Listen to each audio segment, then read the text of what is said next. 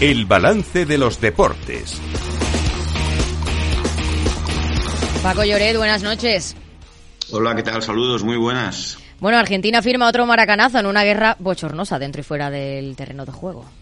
Sí, es un resultado histórico que además deja a Argentina como líder del grupo de las eliminatorias sudamericanas para el Mundial del año 2026. Argentina con eh, cinco victorias en seis partidos, eh, Uruguay segunda y Brasil eh, está en la sexta posición. Tiene por delante a países como Ecuador y Venezuela. Pero en efecto se le ha comparado con el maracanazo porque Brasil llevaba 64 partidos seguidos sin conocer la derrota en eliminatorias del Mundial como local y Argentina lo consiguió. Precisamente Argentina también venía de sufrir un revés al perder en casa con Uruguay, que es también un partido de máxima rivalidad y el gol de Otamendi en la segunda parte, exjugador del Valencia, del Manchester City, ahora en el Benfica, le dio la victoria al equipo de Scaloni, que por cierto, como noticia de última hora, ha dejado caer que se está planteando dejar el cargo de seleccionador. Se ve pues eh, muy presionado después de haber ganado el Mundial mm, y de algunas cosas que no le han gustado. Pero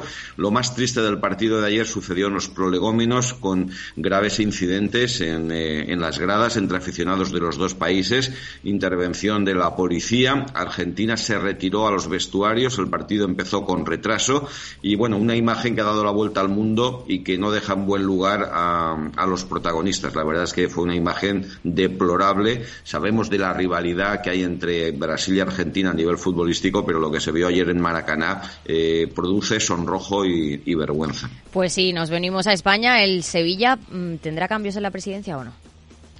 El Sevilla está en una situación complicada porque hay una guerra, fíjate, una guerra entre los accionistas, pero entre el padre y el hijo.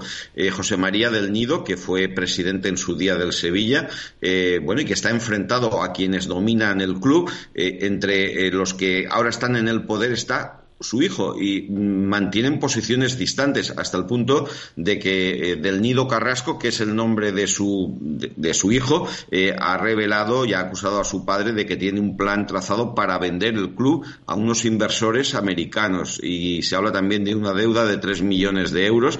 En definitiva, un asunto que, que tiene mala pinta y que ya viene, eh, digamos, eh, acumulando tema desde hace mucho tiempo. En el sevillismo existe una gran preocupación por saber cuál será el futuro del club y hay eh, movimientos, sobre todo porque el club se ha saneado en los últimos años y sobre todo también sabes porque es una es un club que ha estado en Europa, ha conseguido títulos y que y que tiene un, bueno, pues creo que tiene una, unas cuentas que son atractivas para cualquiera que quiera invertir.